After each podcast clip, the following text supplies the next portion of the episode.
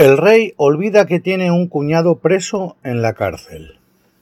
Sus majestades los reyes católicos nuestros señores asistieron el 1 de octubre de 2019 a la fiesta organizada en un hotel madrileño por el diario El Mundo, popularmente conocido como El Inmundo, para festejar sus 30 años de existencia.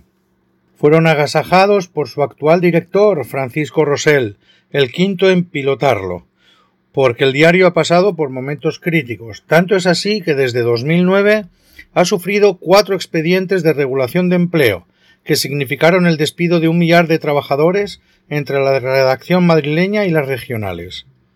El comité de empresa publicó una nota el 7 de junio de 2018, en la que calificaba la situación del diario como de emergencia.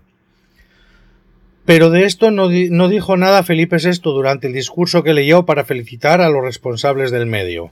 A él, que le van a importar los periodistas despedidos si tiene un trabajo vitalicio y hereditario, al menos en teoría.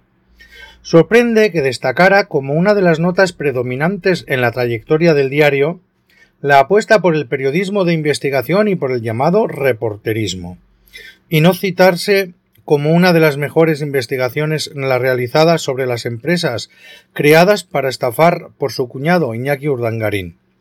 Con la complicidad de su hermana, la infanta, la infausta Cristina de Borbón. Nadie olvida, más que él, a las sociedades Noos y Aizón, nombres griegos que debió apuntar la reina Sofía, que lo es, ya que la pareja no destaca por su cultura, porque fue el mundo el que se atrevió a publicarlo, mientras los demás medios de comunicación guardaban silencio, hasta que el escándalo fue tan grande que todos se dedicaron a, propagarlo. Fue la edición balear de El Mundo la que destapó la corrupción en la que estaba implicada la familia irreal, el 17 de febrero de 2006. Su primera plana denunció el robo llamado Illes Balears Forum, organizado por el Instituto NOS, creado por el duque consorte de Palma para estafar a las administraciones públicas, amparándose en que formaba parte del entramado la hija más inteligente de Juan Carlos I, el que le había concedido el ducado de Palma de Mallorca por el extraordinario gesto de casarse con ese jugador de balonmano carente de estudios financieros, pero que se hizo supermillonario por su intensa dedicación al chantaje, gracias al apellido de su mujer. La trama se fue conociendo con cuentagotas, debido a las implicaciones reales. En mi hemeroteca borbónica guardo muchas planas del mundo con titulares muy realistas, de las que copio unas pocas. Anatomía de un pelotazo. Iñaki Urdangarín tiene un problema. El juez que escruta el posible pago de sobornos en la construcción del velódromo de Palma examina las facturas presentadas por el Instituto NOS del marido de la infanta Cristina, 25 de abril de 2011. La policía investiga una sociedad de un Dargarín y la infanta Cristina, 24 de octubre de 2011. El yerno que gustaba al rey ahora le preocupa, 12 de noviembre de 2011. Urdangarín usaba la Casa Real como gancho para sus negocios, 30 de noviembre de 2011. Urdangarín dice que lamenta que la prensa dañe a la Casa del Rey, 11 de diciembre de 2011. Golpe de autoridad del rey al apartar de la casa a Urdangarín, 13 de diciembre de 2011. El juez acusa a Urdangarín de usar su parentesco para hacer negocios, 19 de septiembre de 2012.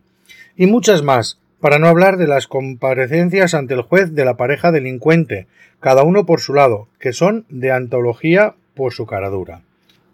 El resultado de la investigación iniciada por el diario es que la infausta Cristina compareció ante el juez para protagonizar una escena esperpéntica y que su olímpico marido está ahora en la cárcel, aunque sea una jaula de oro, a tono con su condición de cuñado del rey. El escriba que redactó el discurso leído por su Majestad o es idiota o le ha querido jugar una mala pasada.